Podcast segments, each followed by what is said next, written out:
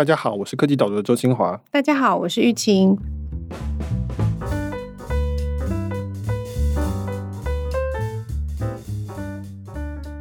Michael，你今年有没有打疫苗？有，我今年打了流感疫苗吧。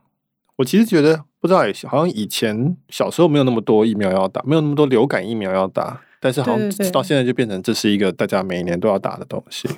我是没有啦，但是我知道那个有小朋友的家长都很注重这个。对对对，我们就更加的注重。对，其实今天要讨论的是疫苗嘛，那大家可能都已经习以为常了，没有想到说这个东西其实本身是一个相当惊人的东西。嗯，不管是在科技上，它是一个很惊人的发明，还有就是我们可以。动员所有人都可以完成这件事情。从小的时候生下来就要打卡介苗啊、百日咳啊什么什么的，的，的，然后到现在变成基本上是每一年还可以再打一次疫苗，以防止这种我们可以预测可能今年会流行哪一个流感。然后基本上大致上是安全的，虽然有反疫苗的的运动出现，但在不管是技术上，或是我比较有兴趣的就是这种组织管理上，嗯，我觉得其实都是一个很大的成就。只是我们现在都已经习惯了。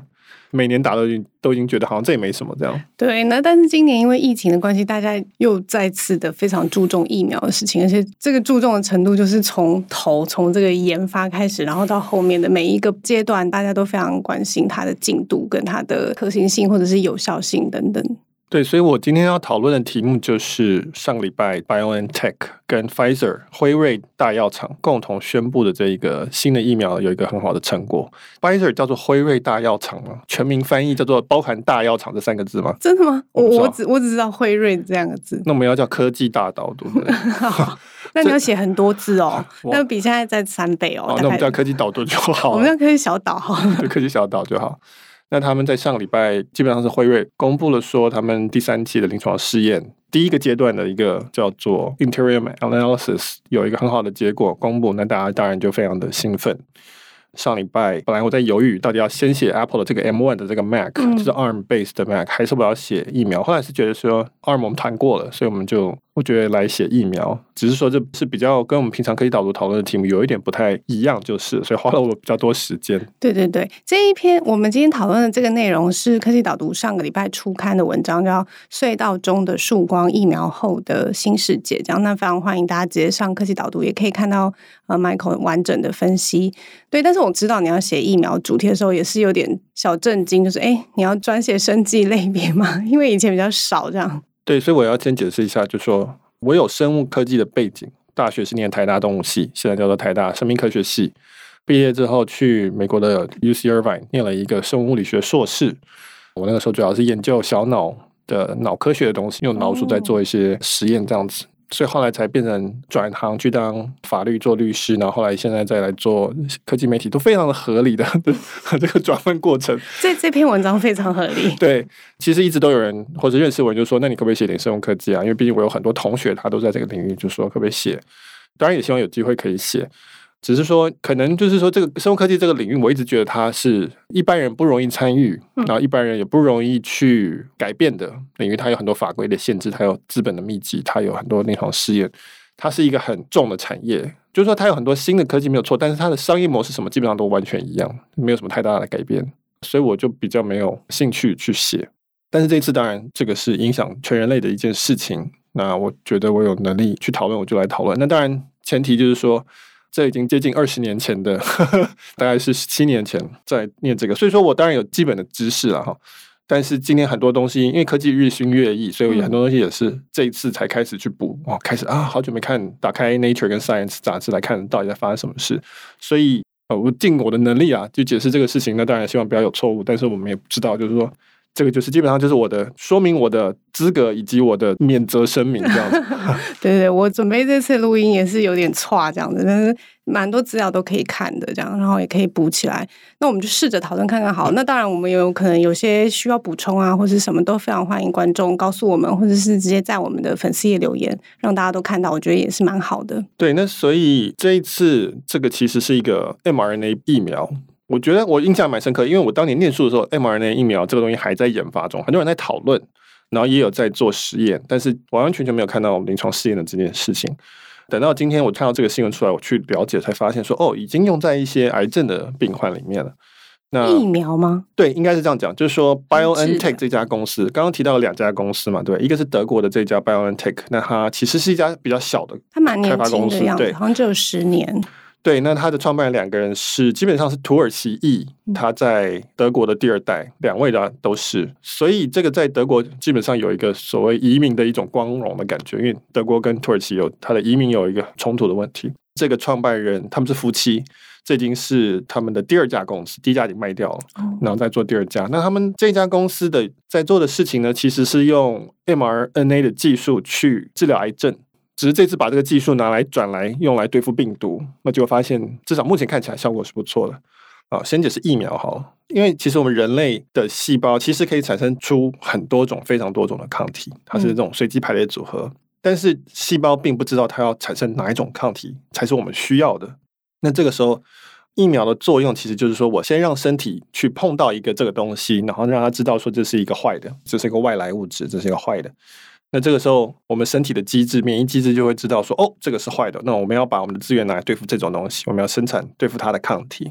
那所以传统上我们的做法是说，用所谓的减菌灭菌疫苗，就是说我把死掉的致病物质打入你的身体。那这个时候它没有致病性，因为它死了，但是它有这个结构在。那所以我们的免疫机制就会，它一进来呢，他们就会跑过去看，说，哎，这是什么东西？这看起来不太对。我们以前见过这种东西，很像是病毒类的，因为我们身体其实有很多病毒的 DNA。是在我们人类演化历史里面已经跟病毒对抗过很多次了，那所以他们就会去辨识出来哪，就会去生产这个抗体。以前我们比较熟悉的就是所谓把活菌变灭菌，或者活菌削弱，或者把活菌的一部分取出来打进去这样。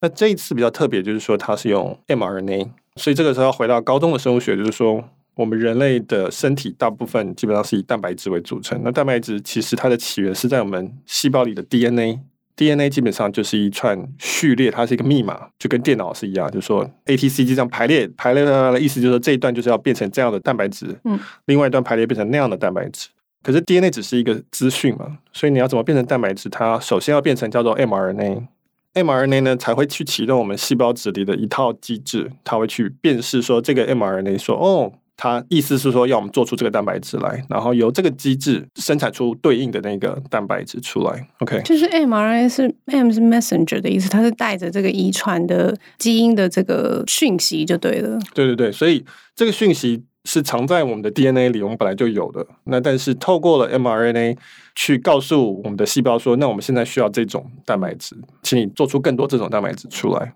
那所以这次的 mRNA 疫苗的概念就是说。他们把这个新型冠状病毒的一个叫做棘蛋白，就 spike，就刺刺的那个东西。我们冠状病毒不是上面一堆刺吗？大家大家对病毒很少认识，但对，就是它的形状是刺刺的样子。对，冠状病的冠就是皇冠的意思嘛，嗯、就是上面有很多皇冠刺刺的。那所以科学家就把会变成这一段刺的这个蛋白质这个序列，把它回推出这个它的对应的这个 mRNA 出来。然后当然要稍微修饰一下啊，再把它打到我们身体里面去。打到我们身体里面呢，刚刚提到它基本上就是去利用我们人体自己细胞内的刚才这个蛋白质生成机制，在人体里面再把它做出刚才那个棘蛋白那个刺。所以我们打进 mRNA，跑出这个病毒的刺蛋白，那这时候我们身体的免疫机制就会启动，就跑过去看，哎，这是怪怪，这东西不太对，我们身体没有这个东西，它怎么会跑进来？这个有问题，而且看起来很像我们见过的坏东西。那所以他就开始说，哦，那所以我们要集中资源去发展这个抗体，那这样他身体就有免疫力。那所以我们一般人，假设我们没有打疫苗，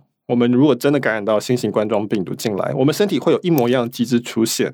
只是问题是说那个速度会，它有一段时间要跑起来。那可能在那时候我们已经生病，已经气喘干嘛，这个肺的问题都已经出来，就是速度不够快。就是病毒在身体跟免疫系统在身体的速度谁快嘛？对对对，因为就是刚讲的。我们身体需要先去辨识，然后才知道说这个是我们要对付的对象，然后才可以发动大军出来开始生产这个抗体。疫苗的意思是说，让你提早遇到它一次，然后你已经准备好了，将来你真的病毒来的时候，你就可以很快的反应，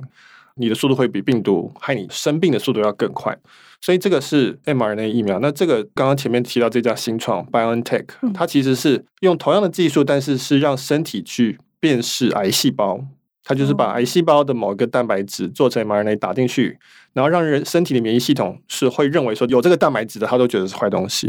因为免疫机制觉得有这个蛋白质是坏东西，然后呢，癌细胞有嘛，所以它就会去攻击那个癌细胞。这个是免疫疗法，所以它原本的架构是这样的，他们是拿来做去诱导人体的免疫机制对付自己的癌细胞。那结果他们这次就看到疫情的时候，他们就说：“那我们来试试看。”就发现至少目前看起来效果是很好的。对，因为这个新型冠状病毒真的英文名字好像叫 SARS-CoV-2，是不是？它其实跟我们台湾以前流行过那个 SARS 病毒，它是同一个家族的。那所以他们这次为什么会想要尝试 mRNA 病毒，就是因为以前就有研究过 SARS 的病毒了。那他们了解说它的致病的机制啊，或什么的，这次就觉得可以就以前有的这个研究的成果，然后可以。试试看，直接用 mRNA 的方式去做出疫苗来，否则一般疫苗的研发可能要更久。如果你要把这个病毒就是削弱，或者是让死的病毒制造出来成为疫苗，这个不管是制造还是研发时程，其实都是更困难的。对，我觉得这一次相当惊人的部分就是说，现在是十一月嘛，那我们疫情基本上是二月开始的，所以九个月我们就已经有一个疫苗效果是九十 percent。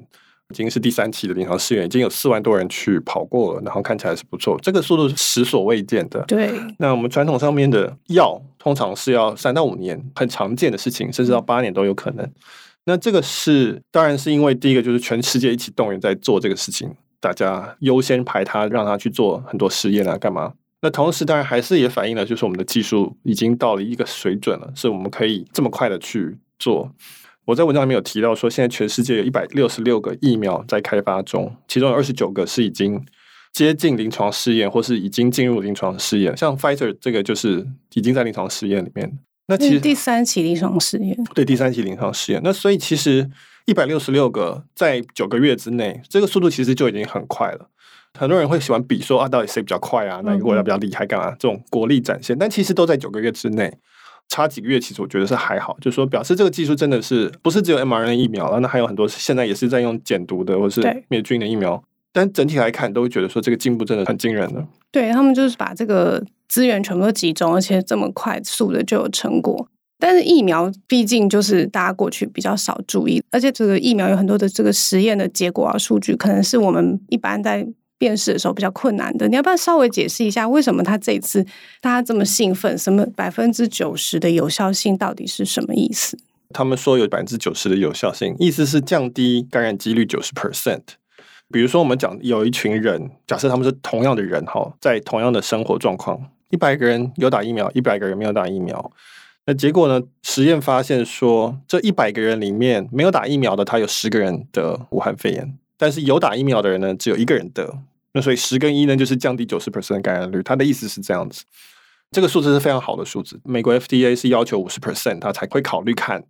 那九十 percent 已经是一个很高的，就是跟小儿麻痹疫苗是类似的水准。嗯，我觉得他这么急着要公布，很大一个部分也是要给后面的压力。你如果没有办法到九十 percent，你也至少要八十 percent。好，你下一家，你如果七十 percent，大家就不用拿出来，因为大家不会喝可一个差那么多的一个疫苗。我在看他那个开发的过程的时候，因为他这个是第三期临床试验嘛，那个疫苗临床试验分三期，那第三期的时候就是比较大规模的试验就对了，就是数百数千，像他这次已经到三万四万的人数，对不对？我觉得你里面有写一个蛮清楚的，就是大家都知道疫苗很重要，可是大家。也很担心这么快研发的疫苗会不会有什么安全性上面的问题，所以不管是药厂还是 FDA 政府机关，他们也都知道这件事情，就是速度跟安全性，我们都必须要兼顾。这样，那所以他现在发表这个初步的结果，其实不是 Pfizer 发的，对不对？是他们有一个什么？第三方的资料监督委员会，他们去看 Pfizer 他们这一组试验里面，然后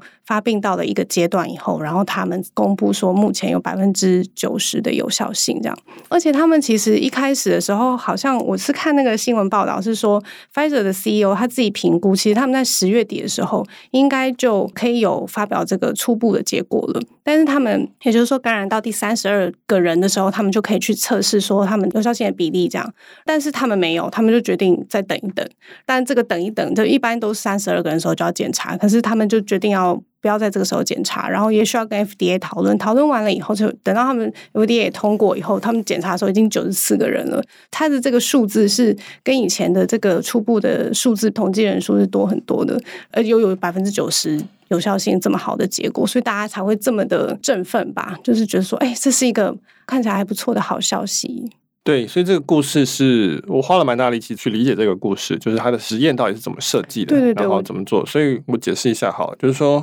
因为我们要检测这个东西的有效性，但是我们同时又不能危害到很多人的生命，对吧？要怎么做呢？那基本上 b i o n i c 是开发技术，辉瑞将来要负责量产、行销、上架这些商业化的部分，他们的合作关系是这样。呃，所以他们在第三期临床试验就是一个大规模的临床试验，他们设计的概念是这样，就是说。他们去找很多人来打这个疫苗，基本上是一半的人打疫苗，一半的人打安慰剂、生理实验水这种。它这是全族群，对不对？就是所有的人这样。他们尽量希望那个来受试者的背景是更多元的。他们共同性是说，这些人都不可以得过武汉肺炎嘛，对不对？他就本来就有抗体，但是最好是这个人很多，而且他们的背景很组成很多元，那这样的话，这个效果就比较明显，这样。嗯所以他就说好，我们就招募志愿者来接受我们试验，但是我们不保证你有五十 percent 的几率打到的是疫苗，五十 percent 打到的是安慰剂。然后打的那个人他也不知道，护理师或者医生他拿到的时候他也看不出来，他只知道一个编号而已。然后就说来来来，大家来打。所以他们很多人打完回去，然后稍微有点症状，都会说我应该打的是疫苗吧？什么？他们自己也会在那边猜，猜。哦，他会告知很清楚啊，就跟你讲说，你还是要小心防范，嗯、你不能够假设你是打的是疫苗。疫苗对，基本上这个疫苗是两剂嘛。所以是先打一针，然后呢，过二十一天再来打第二针，再过七天你要回报。今天这个分析是讲七天后的数字，第二季打完七天，你你要来回报，我们检查你有没有得到这个病。每一针打完都要看副作用，就说你会不会痛啊，会不会晕啊，会不会过敏啊等等。然后这个数字是慢慢打的，就是说我先是一百个人，再是一千个人的，因为万一中间有什么问题，马上就要停嘛，嗯，就后面就不用再做了。所以你要慢慢慢控制那个风险。所以这为什么会拖比较久是这样子。刚刚讲的这个七天后的。这个回报的资料，我是把它送给一个叫做外部的资料监督委员会。这个是辉瑞去找来的委员会，但是辉瑞自己看不到那个资料。因为这样才公平。就说这个外部监督委员会是一般疫苗研发的时候都是这样做，还是是辉瑞自己特别去找一组外部的？其实有很多种设计方法，那这种算是一种很安全的、最保险的设计方法。如果你是一个很严重的病，而且后果很麻烦，那这个时候不管是 FDA 或者药厂都愿意承受更大的风险。比如说你这个癌症可能。一年之内就会死亡，那这个时候病人也愿意承受更多的风险，那这时候可能就不会走那么那么保守的路线去这样的测，嗯、可能说你有一点副作用都没关系，我们继续做，因为你的另外一个副作用是死嘛，呃，所以这有很多种设计方式，那这算是一种比较保守的设计方式，所以这很像联考，我也不知道现在有没有联考，就是那个考卷要封起来，然后交到票柜里面去，然后送给这个独立的这种开票委员这样子，那所以他就一直回报，一直回报，一直收，一直收，一直收。他们跟这个 FDA 的一开始的提案是说，我到三十二个得到 COVID-19 好，累积到三十二个人的时候呢，那这个委员会就可以开票。我们来看说，到底这三十二个人里面有多少人是打过疫苗的，多少人是没有的？他去对那个号码嘛，说哦，这个人打的是几号几号，那这是安慰剂还是不是安慰剂？就是这一次的疫苗的研发都是定说第三十二个人的时候做第一次开票。对，所以这个是当初。辉瑞跟 FDA 的 proposal，那这是一个很积极的一种提案，因为三十二个人很少嘛，所以你有可能，呃，如果说你打过疫苗的人比例稍微多一点点，那看起来就很差。所以通常药厂如果比较没有信心的话，他会说希望累积大一点的 sample 之后再开。因为那个变异性比较小，但是辉瑞显然是很有信心，他就一开始的提示说我要三十个人我就要开，对，他就说他可能十月底就可以公布结果。那时候他们好像四月的时候 CEO 就是这样讲，所以大家就一直期待十月底，十月底这样。对，但结果这个故事是说后来不知道是为什么，可能是 FDA 觉得说太积极了，他们希望要保守一点，或是怎么样，我不知道。反正最后他们在协商，本来是说要变成六十四个再开。他们协议好，就是说最后提案是六十四个之后再开，结果但是已经协议完了，这个那个时候已经有九十四个出现了，所以数字越大，当然那个统计效果是越好的。所以呢，九十四个到了，那已经协议已经敲定了，那这个时候就开票，这是第一次开票。他说有九十 percent 的降低感染的几率嘛，意思就是说这九十四里面大概最多九个是打疫苗的那一组的，其他八十五个至少全部都是来自于没有打疫苗的安慰剂的那一组。这个实验的概念就是说，开票之前没有人知道，也没有人能够猜到说这些人到底多少人是有没有打过疫苗的，这样大家比较相信他有公信力，这样子，那就说，哎，这个数字是很好的。那所以我要强调一点，就是说，不管是打针、打疫苗的，或是打安慰剂的，这些人打完之后就是回到他原本的生活去了，这是一个放生的概念，就是说，如果他们。回去了，但那个地方没有疫情的话，其实这个实验是要做很久的，对吧？对。因为，累积很久都累积不到这个数字，所以为什么台湾基本上不太能做这个实验？有些还不行。但是所以这次辉瑞可以这么快的达到九十四个，是因为欧洲跟美国的疫情爆发很严重，是，所以这是一个令人难过的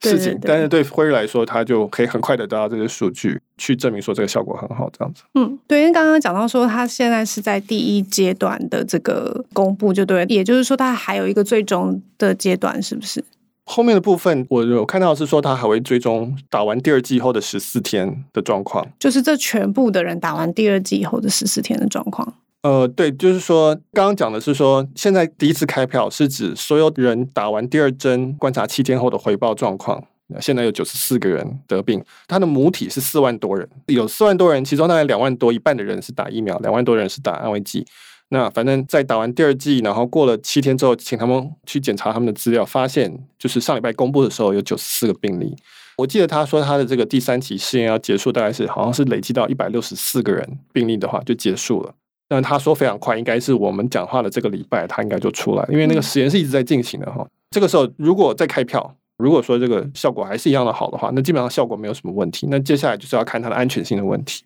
那我记得他好像是说要观察到第二季打完两个月的样子，当然它有一个门槛数量的比喻，所以我不知道他好像说十二月底可以完成安全性两个月后的安全性这一部分的这个评估。那如果都 OK 的话，就是说没有太严重的副作用，因为有些副作用其实你不知道是病人本身的问题，还是打的问题，还是什么，这个有时候很难判断。他要去筛那些资料，他去厘清的资料。如果大致上 OK 的话，那他就会在十二月去申请，跟我忘记是哪个 FDA，美国或欧盟的申请叫做紧急核可，就是基本上就是要加速审查就对了，然后希望可以赶快上市。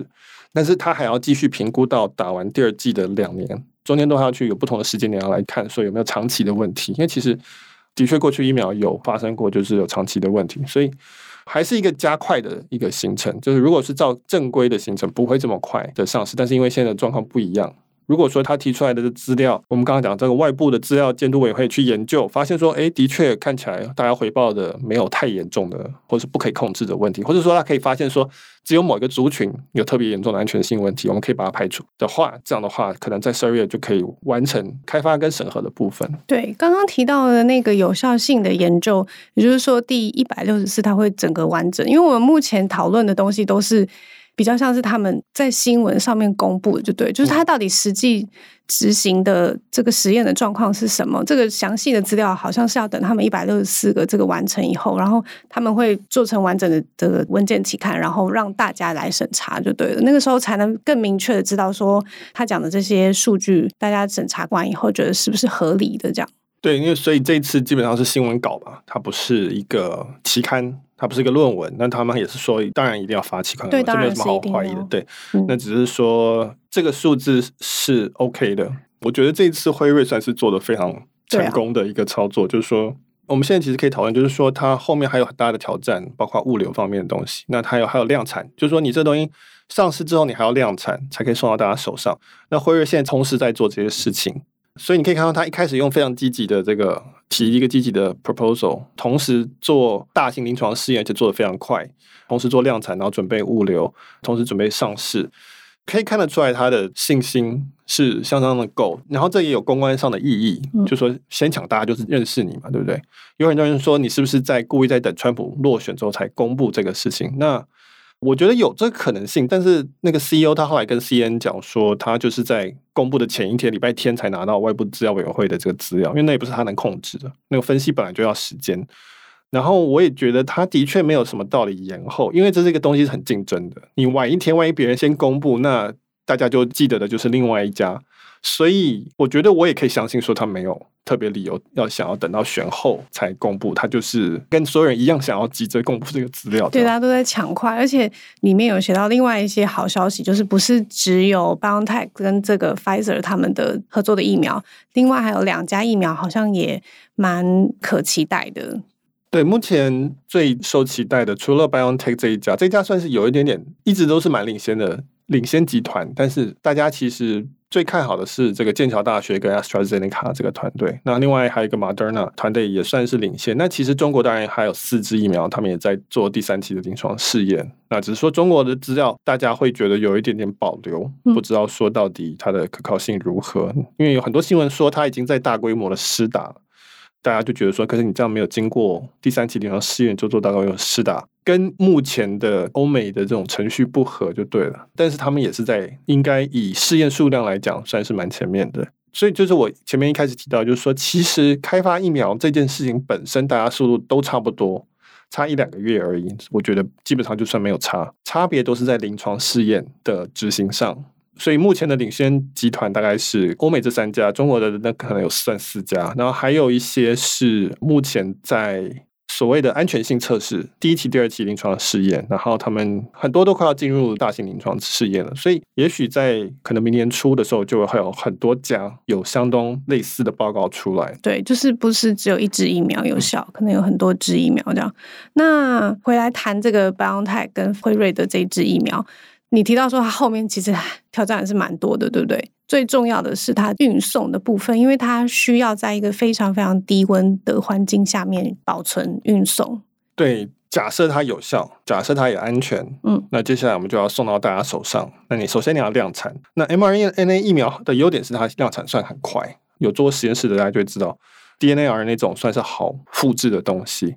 那可是问题是说，它的这支疫苗需要保存在负七十度 C 的状态。mRNA 本来就是一个比较不稳定的物质，但是负七十度 C 算是蛮麻烦的。很少疫苗是在这个温度的，就大部分的冷藏库冷冻库可能是负二十度 C，什么叫要到负七十度 C 是一个蛮严苛的条件，比较少见。对，第一个是他要打两剂，中间要隔三礼拜，所以你要能够控管说那个人会回来。第二个就是说你要在负七十度 C 的方法去运送，那个基本上是干冰或者是实验室会有液态氮啊，液态氮是远低于那个温度，但那很贵。你要怎么样从德国的工厂或是美国的工厂先做出来，然后把它收好，飞机飞过去，因为飞机飞过去，显然飞机上大概就是干冰吧，哈，或者可能一个冷冻柜。然后接下来你要过海关，海关大概不会有这东西，然后他要过的时候，可能要至少几个小时下飞机干嘛的，才能到医院的这个冰柜里面。医院里必须要有这种冰柜。然后最后就是在打的时候，你还有一套程序，就是你的它一个包装是包含一个那种疫苗，大家看过疫苗吗？就是一个像试管一样东西，包在一个包装里面，然后放在一个它这个显然是要放在干冰里，然后再包在一个盒子里，所以你要打开来拿出来，马上盖起来，你要拿去拆那个包装，然后打下去。这个时间上的控管，它会有一套很标准的流程。那我要怎么确认说这个事情都会很好的执行？不然有一天有人有副作用就来跟我抱怨，可是我怎么知道是你们没有打好？就是我如果是药厂。对啊，就是比如说它这个运送过程，或者是那个拿取出的过程，然后所以这个温度不对了，所以这疫苗可能就没用了，或者是什么，对对对，这也有可能，就是它就可能会损耗嘛。然后还有你刚刚讲的，那到底我这个打疫苗不好是在哪一个环节出错，都会变得是大家都蛮重视的一个问题。对，你要解冻嘛，对不对？解冻这件事要控制好，然后去打，所以它会需要。一个良好的组织需要合格的医疗人员，然后这边些人不能你知道太累，然后他必须要能够做好记录，说哦，你这个人打过哪一支，然后你大概二十一天后来再来打第二支等等，嗯、后面会有一整套这个事情是需要跟着来的，那这个就很考验。第一个是药厂，那第二个就是说医疗单位跟政府。他能不能接得上这件事情？我是看蛮多，即使是美国他们的偏远的地区或者是医院，现在也都在思考说，我们到底要不要买这个有负七十度 C 的冷冻柜，然后或者是说要怎么样去配合这个东西？对，所以比如说美国拜登说，美国人都可以免费打，那可是不只是个疫苗的钱，你还要帮所有医院去买这些柜，对，那医那个钱是谁出？这样子，所以其他的几个疫苗。至少我就我所知道，Moderna 好像是负二十度 C，那 AstraZeneca 是说冷藏，就是所以是四度 C 就可以了。就是他们的提起的这个实验数里面，似乎我查一下，好像是这样子。嗯、那所以这个显然就比较容易处理，这个至少用现有的设备可能就可以了。所以很有可能，我们如果台湾人要打第一支打到，很有可能不一定是辉瑞的疫苗，可能是别的。如果其他的疫苗的效果也差不多的话。对，那其实还有一个蛮严重的问题，就是我们还没有提到，就是这个量产的部分，就是说哪些人可以分配到，因为毕竟有这么多人都需要，大家都要打的话，那它就是有这个国家分配跟族群分配的问题，这也算是一个蛮大的难度，就是。对，首先是第一个是分到哪些国家，因为基本上我们现在是以国家为单位的，然后再来就是到那个国家里面要分到哪些人的顺序是什么样子。国家这部分比较复杂，就是说。他要看国家跟药厂之间的签约，国家之间有一些联盟跟协议，是说哦，比如说 COVAX，大家可能比较有印象，就是说很多国家签约，然后协定一套规则，说如果我们这些国家里面出现的这个疫苗是涵盖在我们的范围里的时候，我们就用这样这样的方式分配，出钱投资人可以分多一点，但是呢，我们不能够让那些穷的国家完全没有，它有一套规则。那当然，有些国家它就直接跟药厂签，就每一家都签，比如说这种有钱的美国、欧盟这种，他们就每一家都签。签一个预购的单就对了，然后就愿意出，它有角力的部分了，然后商业竞争的部分，嗯、我觉得辉瑞在这一点上也是做得很好，就是他后来他有参加美国的这个叫驱速计划，就是 Operation Warp Speed，但是他没有接受投资，他只是接受预购而已，在开发上他不用去多一层官僚的控制就对了，他可以自己跑，意思就是说开发的成本他完全自己背就对了，那所以才可以跑得特别快，但是他有接受预购，所以有一部分好像一亿支吧，本来就是要给美国的样子。呃，所以这个东西是要看大家的钱跟谁先开出来，然后以及这个联盟之间的关系来决定的。那到了国家里面，当然就是要看最优先的都一定是第一线的医护人员，嗯、风险最高的，对对对，要让他们能够有信心的出去救人。再来的话，就是这种高风险。不是医疗人员，但是你还是高风险，比如说你呃生病啊，你是老年人呐，这种我们先让他们安全。那再来的话就是老师，你处在人群的这种十字路口，你很重要，我们不希望你倒下来的。那最后的话就是年轻力壮的 社会的中间人士。那当然，本来我们我认为是我们了哈。本来我们得病的严重性就比较没有那么高，那所以我们就是排在最后面这样子。是是是，这个我们也没有接触到那么多人，然后本身的抵抗力也好一点。就是现在是期待说，不同的疫苗它可能会有适用的不同的族群，这也是有可能的。因为我不知道看到哪一篇报道，好像是。就是前面这三名有不知道哪一支的疫苗，其实在老年人身上的效果反而是比较明显的。这样，那也有可能说这类型疫苗就可以分配到这个适合的族群身上。对，这其实是刚刚讲的第三阶段，一百六十四个人完成之后的很重要一个部分，就要去分析说哪些族群是不是有任何的相关性。对，对它的效果或是副作用，就是，对对对，副作用很重要，就是表现的不好，或者有副作用，或者是表现的特别好，这都是蛮重要的资讯的。对，所以如果有一家疫苗开出来说啊，开奖结果是六十 percent，很差，但是它对某一个族群特别安全，或是说特别有效，或者什么，那这个时候 FDA 可能还是会让它通过，但是就是有有条件有条件性的通过这样。嗯，但你如果其他都一样，但是人家九十 percent，你六十 percent，那 FDA 就不让你通过。然后在安全性，我觉得安全性部分其实也是还有很多地方需要等待资料的。是正常来说是要经过试打过一年到两年的时间，然后去观察说到底会不会造成严重的安全性问题。而且现在大家也蛮好奇的一个点，就是说这个我们身体制造出来的抗体到底能够留存在我们身上多久？不过他们自己的预估是可以到一年，听起来是还蛮乐观的。对，BioNTech 的创办人说，他觉得是预期是一年。那这个是，就我猜测，他是根据过去的类似的疫苗，嗯，以及类似的病毒的感，以及他打完针看初步资料，他会计算你身体的抗体的浓度来做的评估，因为它会慢慢消耗。这个也不知道。我觉得这牵涉到一个很重要的问题，就是说，比如说台湾，我可以想象很多人一开始会不想要打这个疫苗，因为台湾基本上没有疫情，那你会担心说它有风险。现在有越来越多的反对疫苗的人会觉得很担心它的副作用跟风险。这个风险是我们可以理解，这并不是不能理解，因为尤其是过去，其实我记得以前是那个什么禽流感疫苗，好像反正有很严重的，因为它太早上市，然后资料并不齐全，后来有产生很严重的后果。同时，以及禽流感它自己那个时候它自己先消失了，所以变成是白打疫苗，结果又碰到副作用。那所以很多人，特别是比如说像中国或是俄罗斯，他们就很赶着要去打。他就觉得说没有关系啊，这个有什么关系？那为什么第三期临床试验要做这么久，而且这么的保守，并不是说纯粹的要做到巨细靡遗的那个程度而已，而是因为只要你有一次这种疫苗的问题出现，大家后面什么疫苗都不敢打了，那这就会变很严重的后果。其实因为我身边也有人这样子，他们是非常怀疑的态度，是对着疫苗抱着这个怀疑的态度。每一次开发疫苗，其实你同时要面对的都是包括后来的疫苗。它能不能被大家接受的这个风险存在，所以才会说要这么的小心。那如果说太快的施打的话，出现了问题，谁能够承担那个后果？其实是很难承担，因为你打下去的时候，你其实是健康的，嗯，对吧？你如果是癌症，这个没有我的问题，癌症的病患他们愿意承受这个风险，因为没有更好的可能性。可是你一个健康人进来，结果你生病了回去，那药厂要面临很严重的风险，那政府单位也会面临很大的一个抨击。医院也是，所以为什么要拉长这个安全性是很重要的。那台湾的话，相对我们比较能接受这件事情，但是你在欧美，很多那种疫情严重的人，当然就会想说，为什么不赶快把它推出来算了？就是反正看起来都 OK 嘛，你多研究两个月，四万人跟五万人跟六万人到底差在哪？那差在一 percent 两 percent 的几率，那可能就会有不同的风险。这样，所以这是为什么传统上会很久。以及这次它很快，但是我们会必须要尽量的小心才行。对，我可以想象这些开发人员，这药厂什么应该承受蛮大风险，一直都有人在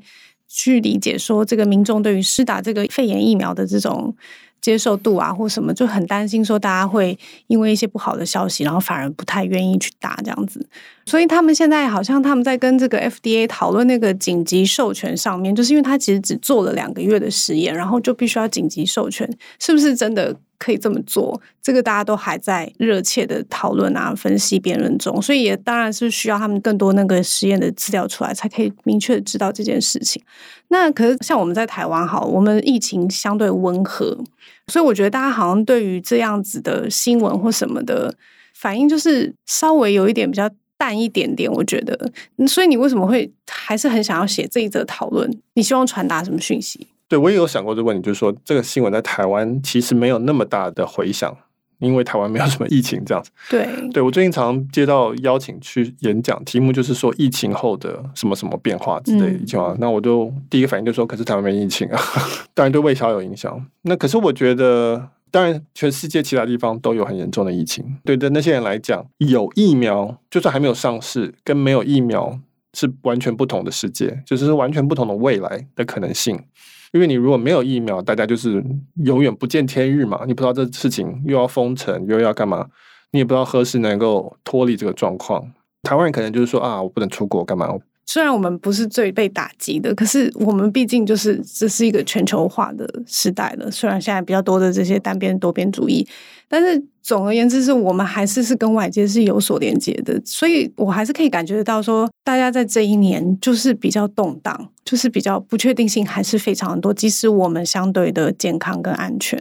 对，所以我写这篇最想要讨论的，当然就是说。有了疫苗之后，对于整个社会、整个不管商业界、科技界等等，对他们的思维的转变是什么？是，就说哦，你知道了可以出隧道了，那你的行为会有什么变化？就是说，当然大家会有希望嘛，大家会开始说哦，那所以我们有东西可以期待，那我们可以开始做准备了。之前大家在裁员的裁员，在家工作的在家工作，然后什么东西都要关门，也不敢投资，干嘛？就一切都是为了过冬做准备。对，然后你还不知道在冬天什么时候会结束，这样。那现在看起来似乎有一个曙光。有一个结局了，对不对？不管它是一年后还是两年后，这个会牵动说大家的思维不同。那当然，政府也是一样，就是说我一直在纾困，我一直在刺激经济。那现在有一个镜头在那边，当然这个就要慢慢收回来嘛。当然要恢复它的正常。所以就是说，整个世界变成另外一个思考模式，另外一个思考的态度。但是我有提到，就是说这不见得完全是正面的。当很多人在隧道里忽然出现一个亮光的时候，所有人往前冲。那这时候可能很多人会被踩死或干嘛，会被挤来挤去，它有它的风险存在。嗯，这个时候大家抢疫苗，大家会很和平的抢吗？还是会抢起来更可怕？国家之间抢是很可怕，那在社会里面人民之间抢也很可怕。所以，比如说，我觉得政府在这个阶段其实是很难做的。你抢不到也被骂，抢到了分配也被骂，分配完了打下去有人出问题，你也被骂。就我刚讲了，一个隧道里面突然出现一个亮光。但是有很多人在隧道里的时候会发生什么事情？这个我不知道，我没有办法去预测这么了不起的、这么精确的事情。但是我重点是要提出来说，这个它有它的不确定性存在，跟过去的不确定性是不一样的。那我觉得我列了一些风险啦，跟一些可能性，就是说，我觉得我们整个社会要准备面对第二局，第一局打完，现在进入第二局。希望能够顺利平安的走到一个，哎，又恢复到大致上正常的生活的状态这样。我觉得听起来就是我们也不能马上的变乐观或放松，就是还是有第二场变动要面对这样子，所以还是要谨慎的态度等等，它大概还是必须要持续拥有的。